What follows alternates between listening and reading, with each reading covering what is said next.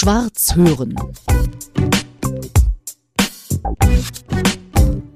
Lieber Herr Busch-Petersen, ich habe Sie gefühlt hundertmal interviewt. Also ist übertrieben, aber über die vielen, vielen Jahre, da ich äh, Journalistin war, im Hörfunk und Fernsehen sind wir uns immer wieder begegnet und Sie sind für mich der Mann aus dem Handel. Ich glaube, nach 33 Jahren auf dem Posten kann man das sagen, ja. es hat Sie als Jurist hm? in den Handelsverband verschlagen, nämlich den Handelsverband Berlin-Brandenburg und dort sind Sie Hauptgeschäftsführer. Es gibt genau genommen, irgendwie habe ich das Gefühl, im weitesten Sinne keine Thematik, wo Sie nicht auftauchen, weil irgendwie scheint mir alles mit Handel zu tun zu haben. Ja, Handel und Stadt und städtisches Leben, die bilden seit Jahrtausenden eine Symbiose. Unterschiedlich ausgeprägt, aber eigentlich äh, ist ja mittlerweile sogar von den Archäologen nachgewiesen, dass der Handel der Entstehungsgrund für Städte ist und nicht, wie man mhm. früher annahm, Krieg oder Verteidigung. Und insoweit ist das schon ein spannendes Thema. Da kann man bei vielen Sachen mitreden. Und wenn man das lang genug tut, ich hatte gestern gerade ein Mittagessen, da saß ich neben Herrn Momper. Mhm. Und wir beide stellten dann lachend fest, der greise weise, alte, ehemalige regierende Bürgermeister, als er im Amt war, war ich auch schon im Amt. Das ist und, und daneben saß Kai Wegner, gut, der ist jetzt im Amt und es war ein Essen zu Ehren von Klaus Wowereit. Zum 70. Ähm, zum 70. im Roten Rathaus und das war ganz lustig. Alle drei regierende Bürgermeister hat man aus der Arbeit kennengelernt. Das ist schon eine interessante Perspektive.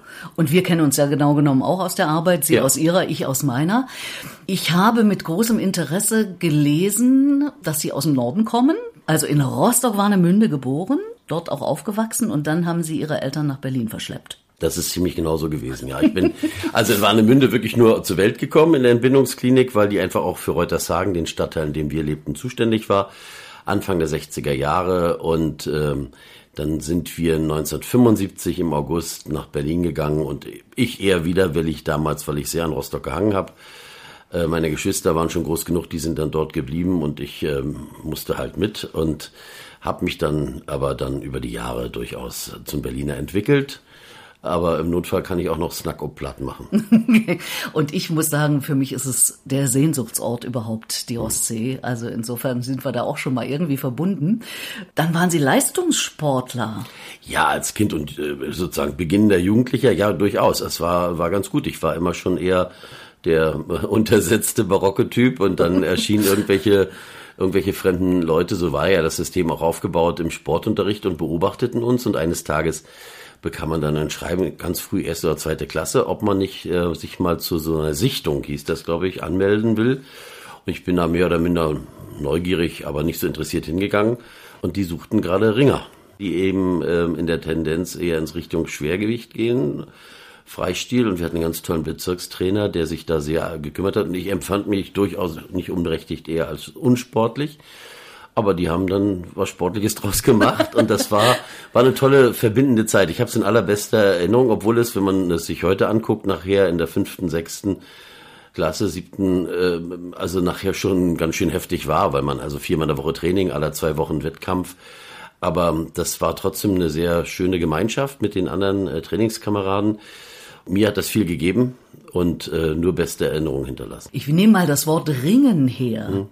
Ist das was, was vielleicht dann auch prägend war für Ihre bisherige äh, Berufslaufbahn? Weiß ich nicht. Ich neige eigentlich eher zur Sanftmütigkeit, aber, aber das Ringen, das war eine, eine tolle Geschichte, weil es hat einem ja auch so geholfen, wenn man als Brillenträger und eher etwas schon damals rundlicher auf dem Schulhof gar nicht in Gefahr lief, gemobbt zu werden, weil er sagten, Vorsicht, der ist Ringer.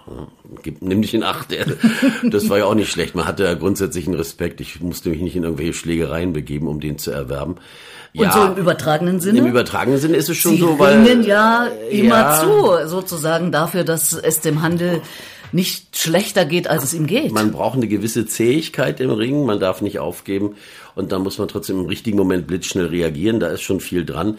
Aber ich habe es dann eben nicht weiter betrieben, das war äh, ganz verrückt, weil mein, mein Vater fuhr nach Berlin alle Dinge regeln, nachdem er hier einen Ruf nach Berlin an eine Klinik bekommen hatte und nahm auch mein Trainings- oder Leistungsheft oder wie das hieß mit und kam wieder und war ganz stolz und sagte, wir werden in Buch wohnen und da ist das und da ist das. Schule in Berlin-Buch ist auch klar. Und ich war im Trainingszentrum, die haben dein Leistung, ich war Vizebezirksmeister im Ring in Rostock. Wir haben dein Leistungsbüchlein da gesehen, haben gesagt, nehmen wir sofort und du kannst gleich weiter trainieren bei Dynamo. Und wir in Rostock waren entweder Motor Warnow oder Armeesportverein, das war so. Und ich stand auf und habe gesagt, niemals. Ich habe gesagt, wieso niemals? Es war gar kein politischer Grund. Es war nur so, dass man sich nicht leiden konnte, so wie es es ah. gibt, also wie Fäden zwischen Schulen. Ich habe gesagt, niemals werde ich den Dress von Dynamo tragen. Das sind unsere Erzfeinde. Das heißt, Sie haben es dann auch nicht gemacht? Übrigens zu meinen Ungunsten, ehrlich gesagt, weil das hat richtig Pfunde gebracht, weil ich ja gar nicht abtrainiert habe. Ich bin von heute auf morgen von Tempo 100 auf null. Das war dann gar nicht so gut. Habe danach allerdings auch weiter immer mal wieder Kampfsport gemacht, aber äh, so intensiv wie in der Ringerzeit war das nicht. Und das war, obwohl ich eben mit 12, 13 da raus bin, eine sehr prägende Zeit über die Jahre. Witzig, da haben wir schon wieder was gemeinsam. Ich war nämlich mal Leistungsschwimmerin und äh, das hat dann auch Funde gebracht, wenn man nicht mehr so intensiv trainierte. Ja, ja, so. Beziehungsweise die heute, Statur ist ja, irgendwann da. Heute dadurch, weiß ne? man das besser und hm. heute würde man selbst bei Jugendlichen abtrainieren oder so, aber damals hat das keine Rolle gespielt. Niels Busch-Petersen und der Handel, das sind in Berlin und Brandenburg Synonyme, könnte man sagen. Sie kämpfen für den Handel, der ja jetzt durch Internetzeiten wahrscheinlich noch gebeutelter ist als schon vorher, oder? Der Handel hatte zwischendurch wirklich eine gute Entwicklung genommen, aber in den letzten Jahren gibt es verschiedene Dinge, die sich überlagern und die das Leben für den stationären Handel schwer machen. Wohlgemerkt, aber wir vertreten ja den Einzelhandel in Toto. Das heißt, auch Amazon ist Mitglied bei mir und eBay ist Mitglied bei uns. Das ist kein Geheimnis. Aber natürlich lag uns und liegt uns ganz besonders am Herzen, wie sich der stationäre Handel entwickelt, weil die Entwicklung des stationären Handels ist die Entwicklung der Innenstädte. Ja. Da ist was Großes Gesellschaftliches hinter und nicht nur unser kleiner Umsatz. Und da gab es natürlich Verlagerungen und Verschiebungen, die haben einfach mit neuen Technologien zu tun die kann man nicht gut oder böse finden, äh, sondern äh, da kann man nur darauf achten, dass Wettbewerbsgleichheit gewahrt bleibt. Also für mich gibt es keinen bösen Handel. Äh, als ich in die Verbände kam, habe ich bei den eher westdeutsch orientierten immer noch erlebt, so, oh, die Großbetriebe sind böse, die Supermärkte sind böse, Metro ist böse und so. Wie gesagt, was soll denn das? Sie also handeln. Die haben dann sie eher handeln. für den kleinen Einzelnen. Naja, sie haben, sie haben sich eher zu, teilweise als so Pujadisten gesehen, die nur eine Klientel innerhalb einer Branche bedienen. Das ist aber politisch Selbstmord, weil entweder wir vertreten einen Wirtschaftszweig auch in seiner Dynamik und Entwicklung, dann weiß Politik, was er an uns hat, oder wir sagen, wir sind die ewig Gestrigen. Wir wollen nur noch das von früher und äh, Zukunft, das wollen wir gar nicht an Bord mhm. haben. Und da waren die ostdeutschen Verbände eigentlich von Anfang an auch anders und offener aufgestellt. Haben gesagt, also wir können hier gar keinen ausschließen, wir wollen sie alle haben. Und ähm, dann geht es aber darum, dass der Wettbewerb fair ist. Und das ist ja natürlich da nicht, wo einzelne Bereiche privilegiert werden. Und wir haben es mittlerweile bei einem Thema, auf das wir bestimmt noch kommen, Sonntagsöffnungszeiten, da haben wir schon so, dass die Handhabung der Regelungen eher jetzt eine Diskriminierung des stationären Handels darstellt. Und das können wir uns auf Dauer nicht gefallen lassen. Weil er sonntags in der Regel nicht geöffnet haben darf, außer so weil Bäcker wir, ja, und sowas. weil wir auch nur kurz und so weiter. Na, weil wir in einer Welt leben, in der ich an jedem Ort der Welt, jederzeit, jeder Mann, jede Frau, jedes Produkt erwerben und im Regelfall auch dann erhalten kann, etwas später geliefert etc. In Namibia bezahlen die Hirten ihren Tierarzt per Satellitentelefon. Das ist anders als auf der Rathenower Platte in Brandenburg, wo wir keinen Empfang haben. Das heißt, wir sind in einer hochtechnologisierten Welt und der Handel hat natürlich da auch Schritt gehalten. Und er ist auch hochtechnologisiert. Der Onlinehandel ist ja nichts Neues. Er ist ja nur Versandhandel, klassisch, wie wir ihn seit 1800, Anfang der 70er in Deutschland kennen. Hier sogar erfunden worden äh, durch die Familie Grünfeld seinerzeit. Nur er hat halt die neuen technologischen Möglichkeiten da jetzt sozusagen zu differenzieren, zu sagen, nee, die sollen nicht, nee, die dürfen, aber wir wollen auch dürfen. Und wir müssen die Chancen einräumen, dem, der sich da sagt, oh Mann, morgen ist Stadtfest. Ich mache auf. Die Leute sind da, die wollen mich besuchen kommen. Den wollen wir nicht mehr kriminalisiert sehen, sondern mhm. der soll einfach die Möglichkeit haben, sich zu einigen in der Trias, die es zu entscheiden hat. Kunde, Mitarbeiter, Kaufmann. Wenn die drei sich einig sind, ist offen. Wenn der Kunde keine Lust hat, machen wir nicht auf. Wenn der Mitarbeiter nicht will, können wir nicht aufmachen. Und wenn der Kaufmann nicht will, dann braucht er nicht aufmachen. Aber das sollte doch wirklich in der neuen Welt eine freie Entscheidung sein. Verstehen Sie, wir sehen uns als Bestandteil der Tourismusindustrie sehr bewusst. Wir haben unseren Anteil daran, gerade über den damals von Klaus Wowereit gemeinsam mit der Wirtschaft initiierten Rundentisch Tourismus in Berlin, dass wir derartig touristisch zugelegt haben. Und dann kommen die Touristen aus aller Welt. Und dann machen die sich ein schönes Osterwochenende. Oster ist mein Lieblingsbeispiel, Osterwochenende. Und dann fragt man sie hinterher, gibt es so Befragungen, wie war es denn? Und dann sagen die, ja, hier Nahverkehr, super, das super, das super. Und dann Shopping, und da sagen die eher, na ja, ähm, hm. ja, warum? Karfreitag geschlossen, Kar-Samstag offen, Ostersonntag zu, Ostermontag zu. Das kennt aber kein Tourist in der ganzen Welt. Aha. Also er kennt's, wenn er nach Krefeld oder Bielefeld fährt. Aber Krefeld und Bielefeld sind nicht die direkten Konkurrenten für Berlin im touristischen Geschäft. Unsere Mitbewerber in Europa heißen Barcelona, Paris, London und da ist offen.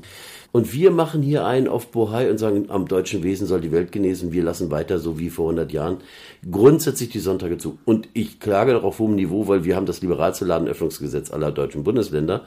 Allerdings können auch wir nach etlichen Gerichtsverfahren es nicht mehr so leben, wie es auf dem Papier steht. Und deshalb sagen wir, wir wollen keine Debatte über einen mehr oder weniger. Wir müssen ehrlich bekennen, das gehört auf dem Müllhaufen der Geschichte.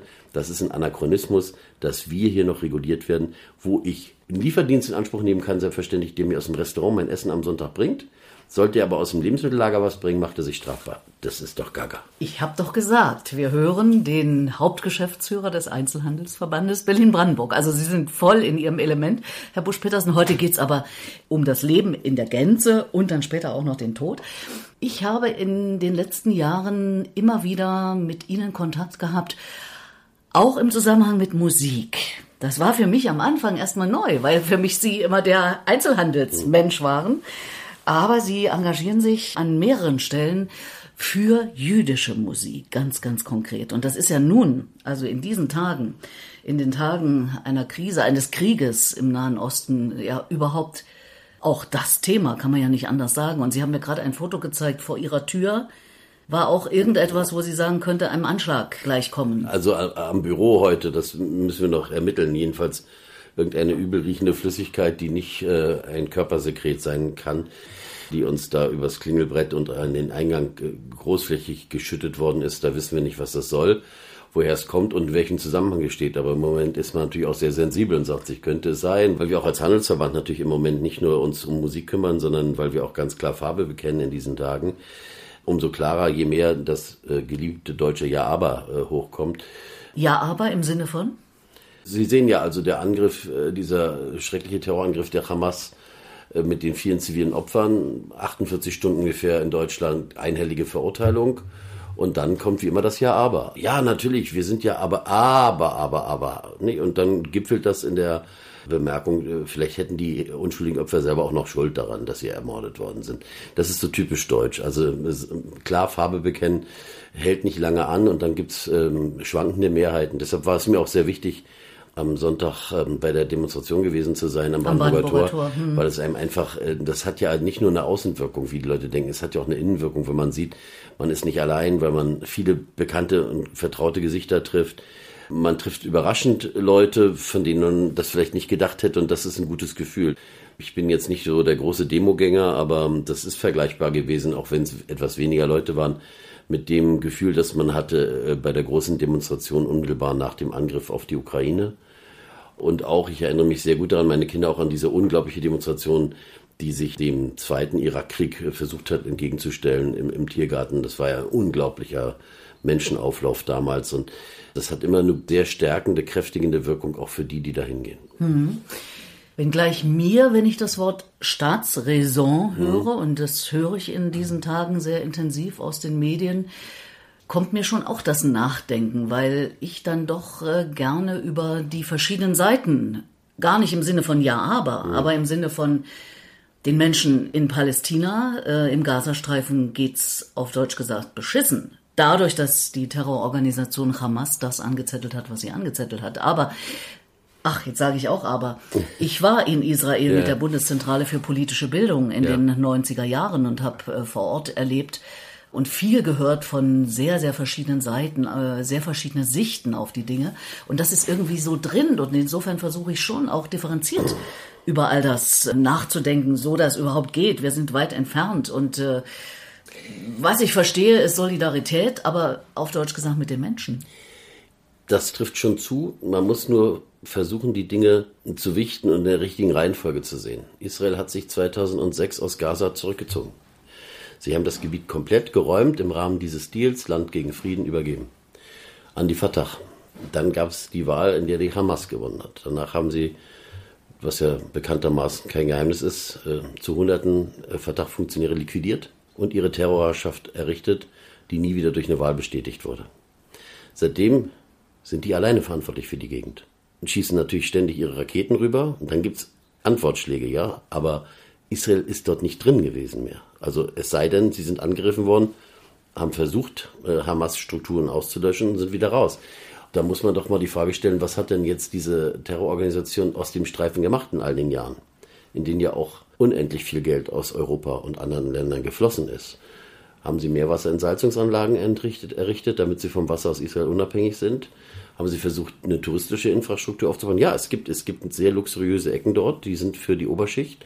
Und den Rest hält man bewusst wirklich wie eine Geisel gefangen auf niedrigstem Niveau und Schuld ist wie bei jeder profunden Diktatur, das war bei Hitler nicht anders. Irgendeiner muss ja Schuld haben an meiner Misere und zwar ein Außengegner und hier ist es am besten der Jude und der Israeli. Und Hamas hat nicht das Programm, Israel auszulöschen, sondern Hamas richtet sich gegen jedes jüdische Leben. Das haben wir auch an den Aufrufen der letzten Wochen gesehen. Das ist eine tödliche Gefahr für Israel, für die einzige, bei all ihren Schwächen, aber welche Demokratie hat keine Schwächen? Die einzige Demokratie im Nahen Osten, die auch funktioniert. Man darf ja protestieren in jede Richtung. Man wird da nicht von der Straße geräumt.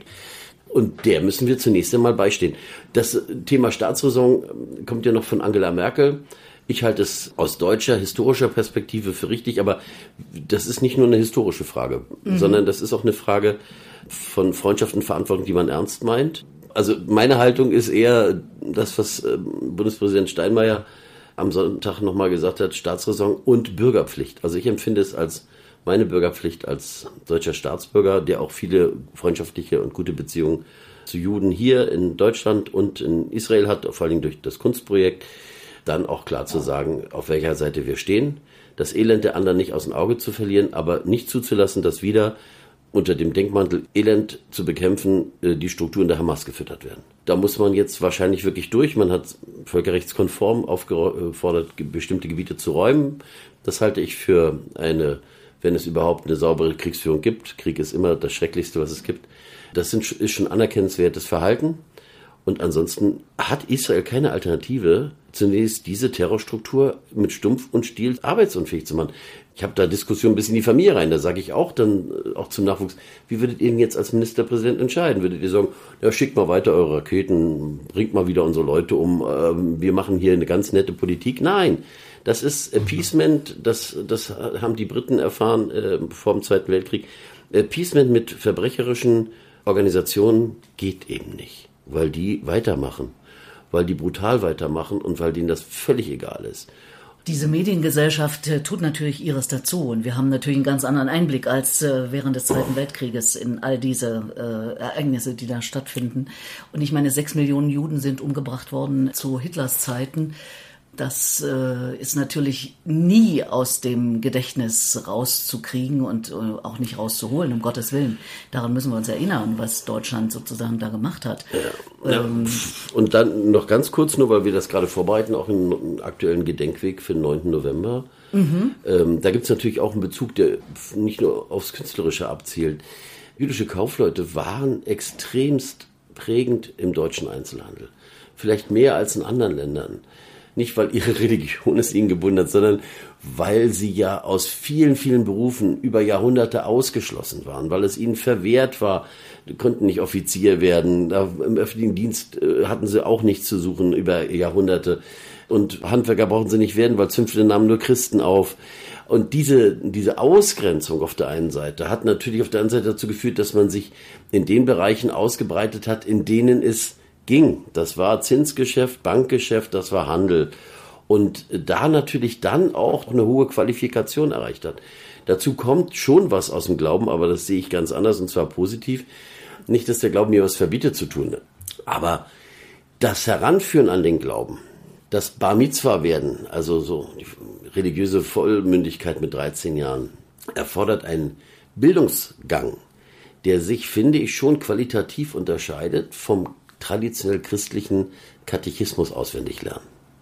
Weil wenn man das miterlebt hat, und ich bin ja öfter bei Familienfeiern und kriege das auch mit, wenn, sagen wir, ein Mädchen sich vorbereitet, Bat Mitzvah zu werden oder ein junge Bar Mitzvah, das ist nicht einfach so, ich bin jetzt 13 und ich kann hier drei Sachen auswendig und jetzt bin ich dran, sondern das ist ja ein Bildungsgang.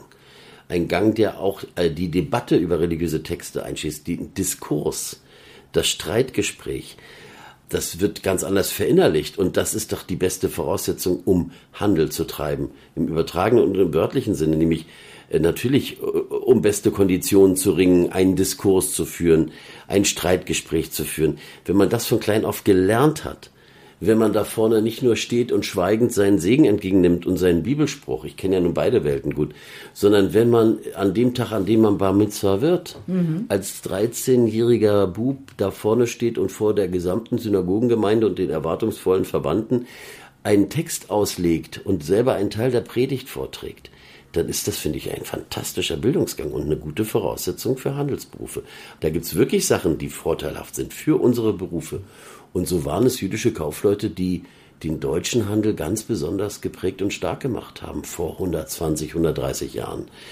In fast allen Branchen. Ich will das nur an einer Zahl deutlich machen, rein quantitativ. Bei ungefähr 60 Millionen Menschen, die im Deutschen Reich 1932, 33 lebten, war die Zahl der Juden ja sehr gering. Die meisten Leute verschätzen sich.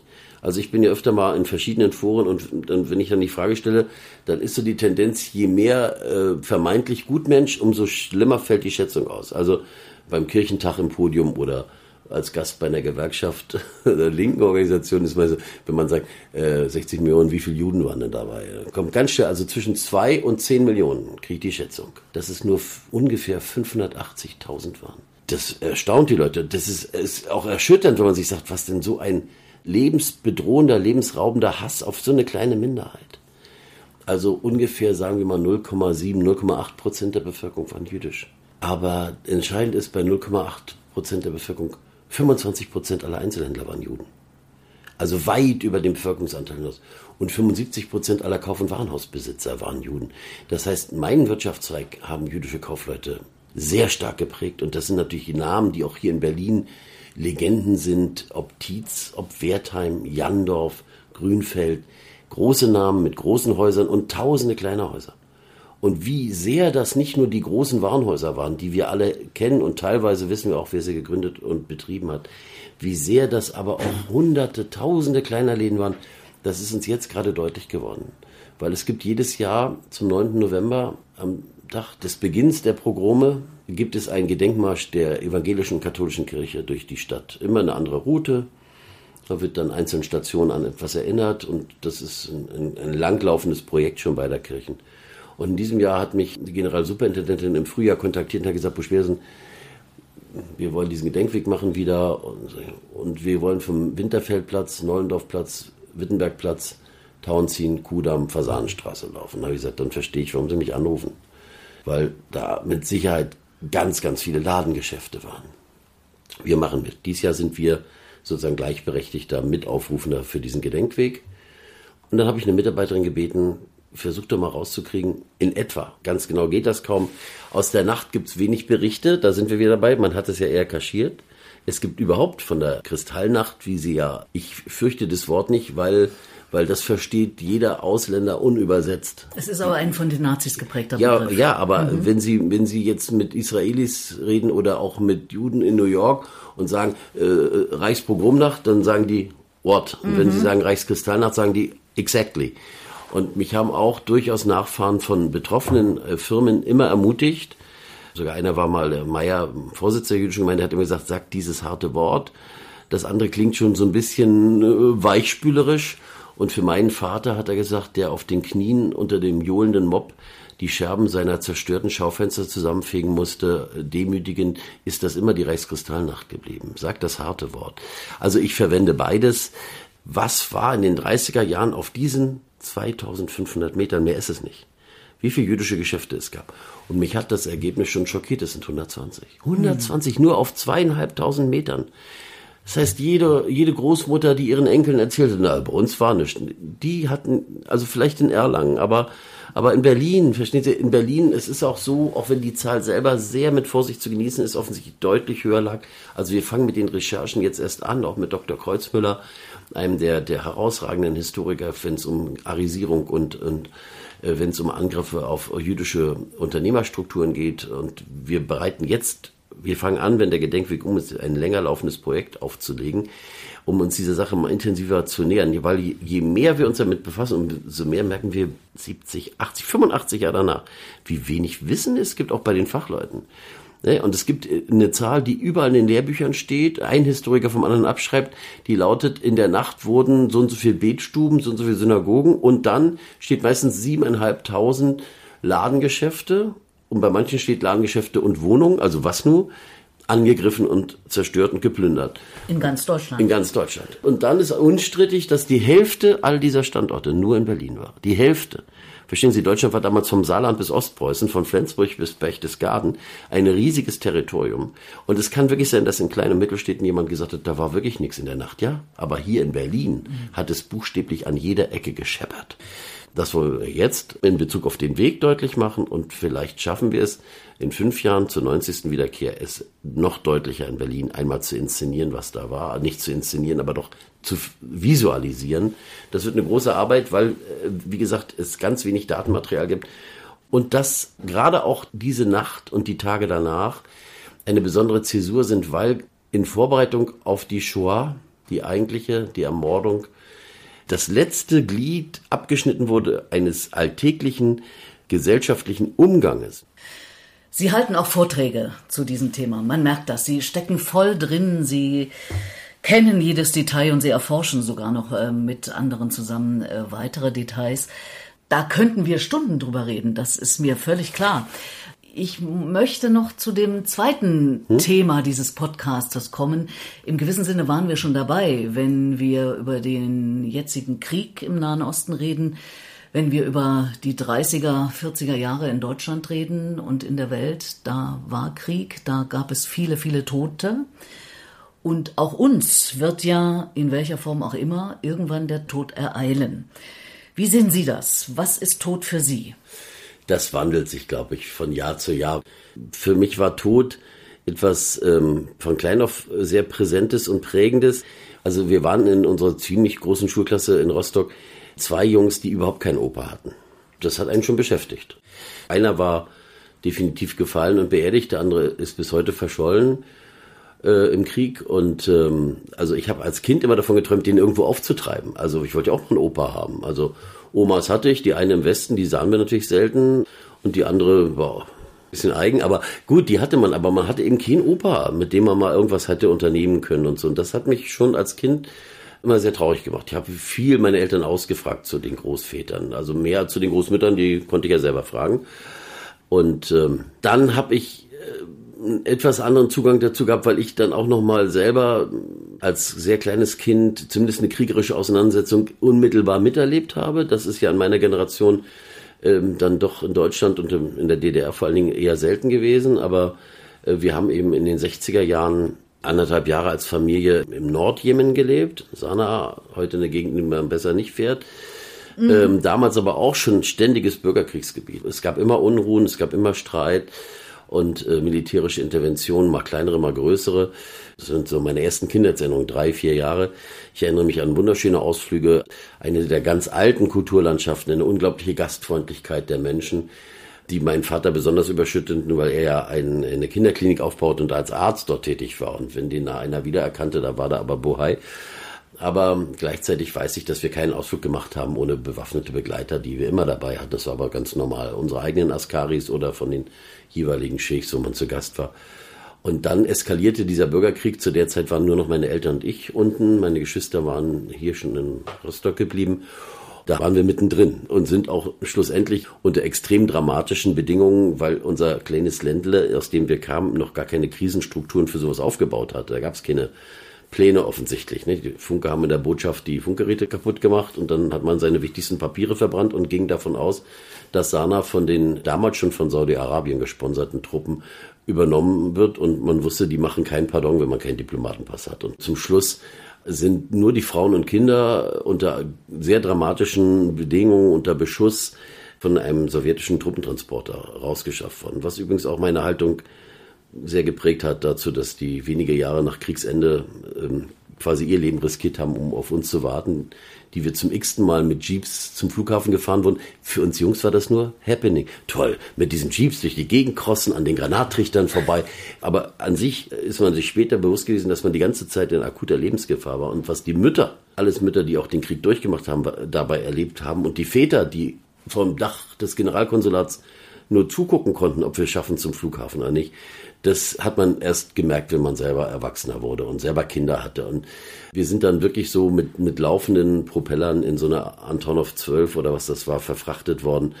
Dort auch noch mit dem Treffer äh, im Flugzeug über die Berge gekommen. Und das war sehr dramatisch. Und das Ganze, äh, interessanterweise haben meine Eltern diese lebensbedrohliche Situation, die man ja wahrscheinlich gespürt hat in sich, konnte man gar nicht aufarbeiten, weil meine Eltern haben darüber nie geredet, mhm. über die Ereignisse.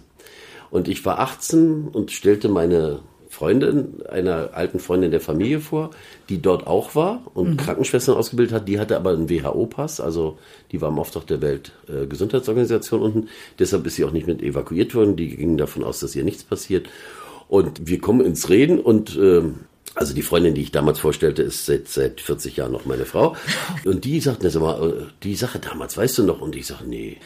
Ich habe gesagt, weißt du, ich weiß nur, einmal hat so gewackelt bei dem Flugzeug und da ist die Rotkreuzschwester, die uns begleitet, in Ohnmacht gefallen. Und die sowjetischen äh, Militärangehörigen, ist ja, weiß ich, waren Russen, Ukrainer, alles gemischt. Die hatten sich schon zivil angezogen, die hatten die Uniform aus, die trugen alle das einheitliche karierte Hemd und Jeans und dachten, dann passiert ihnen weniger, wenn sie notlanden. Und die haben die dann zurückgeholt mit so einer Riechampulle. Und daran konnte ich mich erinnern. Und da sagt die Tante Lisa, du, na, das war doch, als ihr den Treffer ins Leitwerk gekriegt habt.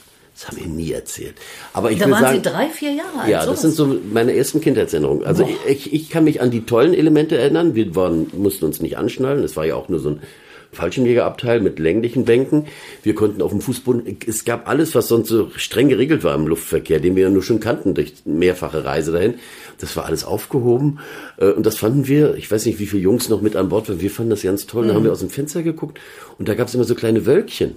Und das fanden wir auch ganz toll, dass so kleine Wölkchen da immer so aufpuffen. Jahrzehnte später war ich auch zuständig für eine Flakeinheit beim Militär und da wusste ich dann nach zweieinhalbtausend Metern zerlegen sich die Flakgeschosse von alleine.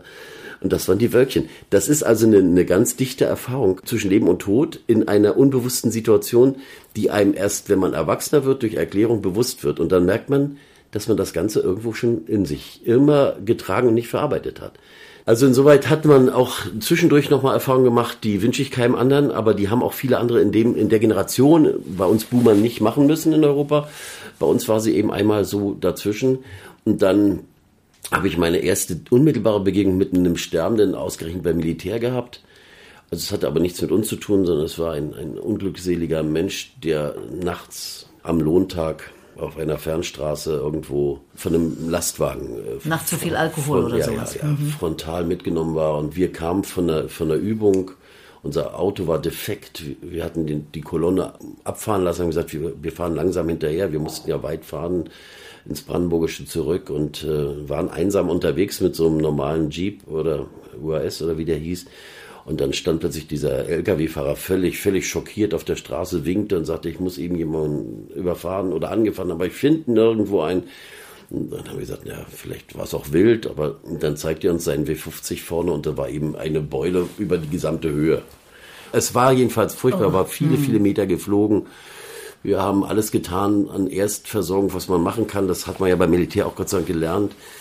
Bei allem, was wir getan haben, ist dieser Mensch irgendwann dann gegangen. Und ich habe auch gesehen, dass einen das sehr aufwühlt. Man kann das ja nicht lernen. Die Situation kann man schlecht vorbereiten. Aber das hat mich sehr, sehr geprägt, auch weil ich dann gemerkt habe, was das emotional auslösen kann, auch durch ein fast Fehlverhalten von mir, weil wir hatten den nun in stabiler Seitenlage und das war wirklich alles sehr unschön.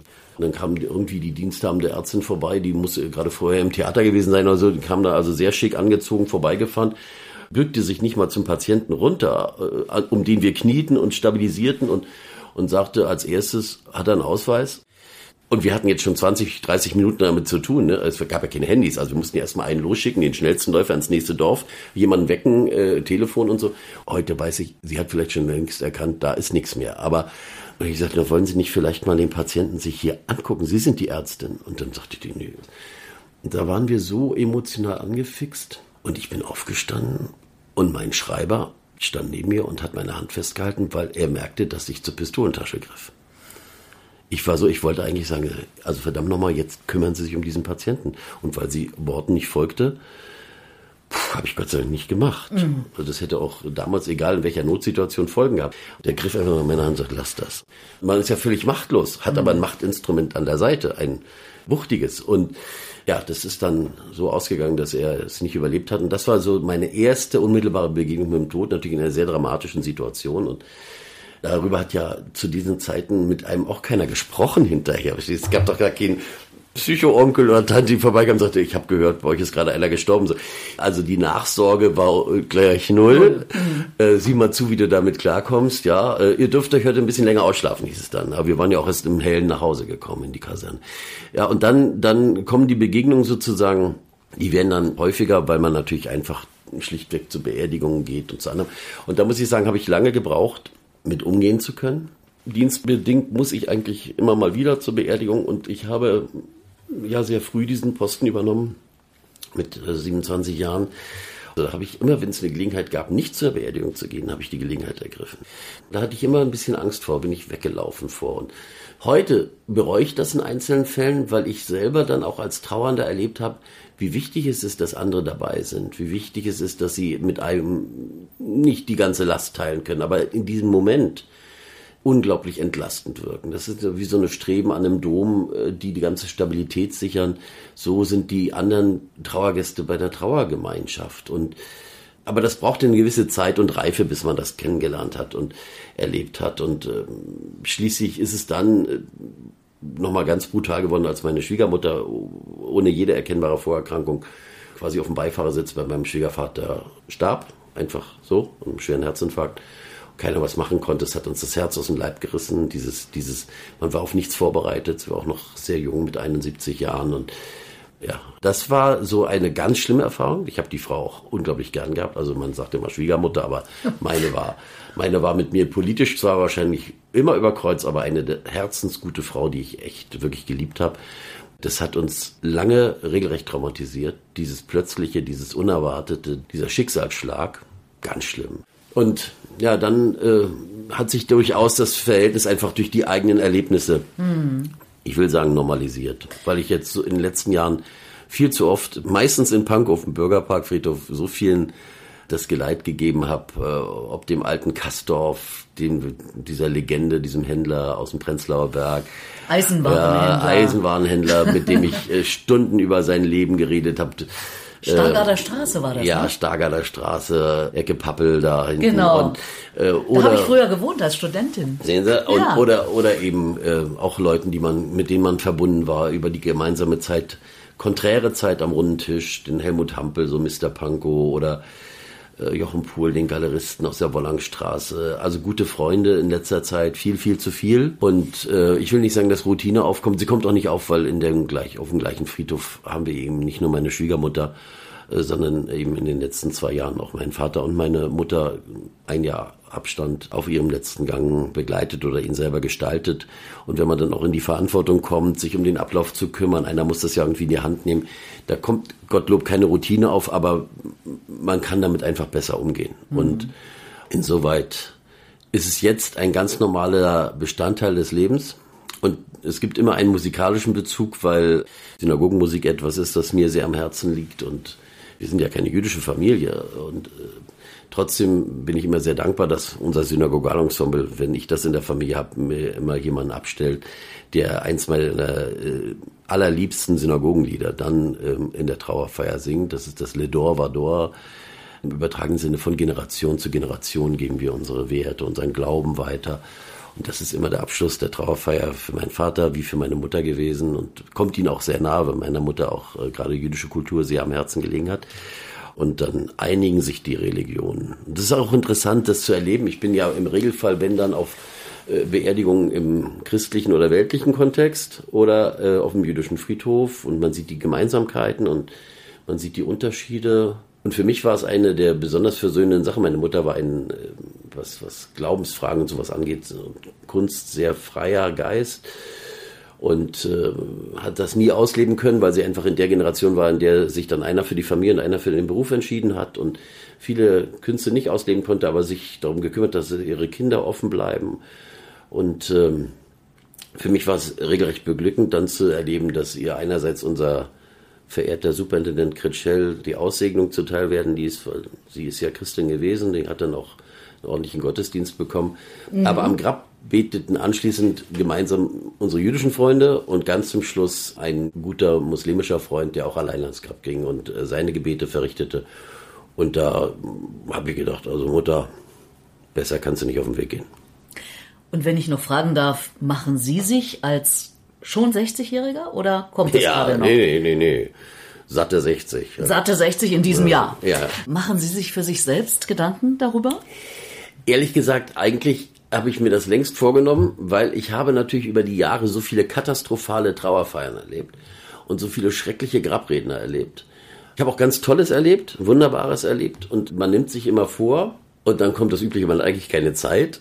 Aber eigentlich müsste man wenigstens mal so einen Ablauf aufschreiben. Ich habe das ja nun für meine Eltern, äh, auch für Schwiegermutter schon mal machen müssen, äh, dass man vielleicht auf ein paar Kernelemente sind und den Rest muss man einfach der nächsten Generation, Le Dovador, überlassen. Aber manchmal würde es einen schon überkommen. Nicht hier die Abschiedsrede, also sowas finde ich nicht so gut. Aber Wie, zum Beispiel, die Abschiedsrede? Nee, das würde ich nie tun. Das soll, nee? Da soll sich ein anderer die Arbeit machen. Nee, echt, also muss ich ja nur nicht. Aber das können Sie doch am besten. Nee, nee, nee, nee, nee, nee, nee, nee, nee. Das soll mal, das ist mir dann auch relativ schnurz. Mir wäre die Musik wichtig. Und da bin ich mit meiner Frau, waren wir mal sehr entschieden. Wir wussten mal genau, was wir spielen, wenn, ein, wenn es einen von uns erwischt. Sie kennen ja diesen alten Spruch, wenn einer von uns beiden stirbt, kaufe ich dir einen schönen Stein. Ja, und dann haben wir festgestellt, wenn wir eins unserer Lieblingsstücke nehmen, das wir unbedingt gern gehabt hätten, ja. äh, Walzer aus der Jazz Suite von Shostakovich, dann hat aber irgendwann meine Frau zurecht gesagt, du, aber dann wird dieses Stück, wenn immer es wieder gespielt wird, für den, der übrig ist, nicht mehr so schön sein. Das stimmt auch wieder. Ja, also ich bin bei der Musik jetzt wieder ein bisschen unentschieden. Mit meinem Vater war das letzte Gespräch, wo es ihm wirklich noch so ging, dass er auch verständlich mit mir reden konnte. Er war ja nur sehr kurz im, im Krankenhaus, bevor er dann äh, starb. Etwas, was wir nie so besprochen haben, nämlich wir sprachen komischerweise über Musik. Und wir ein Stück, wo wir nie drüber gesprochen haben, 60 Jahre lang, ganz besonders auch beide lieben. Das war schön für mich. Also, Nämlich? Das ähm, Violinkonzert von Tchaikovsky, äh, ich glaube Nummer drei, äh, müsste es sein, D-Dur. Und mein Vater fängt sogar an, äh, obwohl er mit der Stimme und so schon, damit wir uns auch verständigen und dum, dum, dum, dum. ja, sag ich genau das.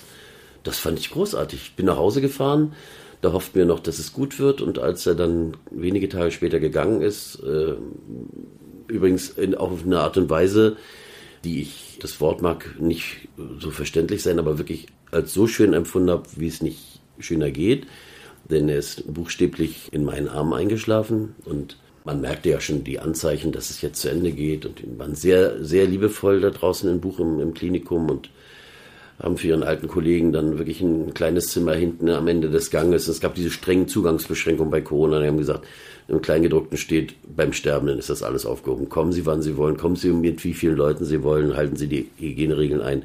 Wir lassen Sie in Ruhe, wir kommen nur, wenn Sie uns brauchen. Die waren fantastisch, auch ein junger Arzt, äh, der das so gut begleitet, so einfühlsam begleitet hat. Auch die Umstellung für die letzten palliativen Stunden, länger war es ja nicht mehr. Das war wirklich ganz, ganz großartig. Also es hängt auch ganz viel an diesem Personal und mhm. nicht primär nur an den Dottores, sondern auch an ganz tollen Schwestern und Pflegern, die, die einfach Empathie zeigen und es wurde immer weniger ein Zeichen und dann kam um 13 Uhr aber Karl, den habe ich nicht absagen können mehr ich habe es vergessen. Und dann war es irgendwie schön, als ob er gewartet hätte auf seinen Enkel und dann äh, hat er quasi in unseren Armen seinen letzten Atemzug getan. Das war unglaublich gut. Ich habe immer Angst gehabt vor diesem Moment, den ich ja so selbst bei diesem Unfall noch nicht erlebt hatte. Und dann muss ich sagen, es war natürlich, es war bewegend, man hat geweint, aber es war auch ein gutes Gehen, weil man gemerkt hat, da gleitet jemand mit sich selbst im Reinen. Mhm. Und das, äh, das ist sehr schön sind wir ganz schnell von Ihnen selbst wieder zum Vater gekommen. Wünschen Sie sich so etwas, dass Ihre Kinder bei Ihnen sind, dass Ihre Frau bei Ihnen ist, wenn sie denn noch nicht vor Ihnen gestorben ist, äh, auch für sich? Ja, das ist ja der klassische Weg, dass man diese letzten Schritte nicht alleine geht und wer das Glück hat, dass er Familie hat, das ist ja schon mal ein Glück. Und wenn man Glück hat, dass sie vielleicht auch verfügbar ist, was ja auch alles nicht so einfach ist, dann kann man sich nichts anderes wünschen finde ich, als das. Und dass auch die Einsicht derer da ist, dass das, was man verfügt hat, gemacht wird. dass man da nicht unnötig lange irgendwo noch an irgendwelchen Geräten zappelt, wenn es wirklich sinnlos ist. Das Ganze kann die Familie am besten einschätzen, wenn sie gut zusammenhält, wenn sie auch vorher gut zusammengehalten hat. Und da ich das große Privileg habe und ich hoffe dann auch noch später haben werde, äh, man will ja nicht gleich äh, von Bord gehen, dass unsere Familie äh, hier ein sehr kleines, glückliches Dreieck bildet, also Kinder, Schwiegerkinder, Enkelkinder. Wir alle verteilen uns innerhalb Pankos auf eine sehr kleine Fläche. In unmittelbarer oder knapper Nachbarschaft hoffe ich schon, dass dann auch alle da sein werden. Schwarz hören.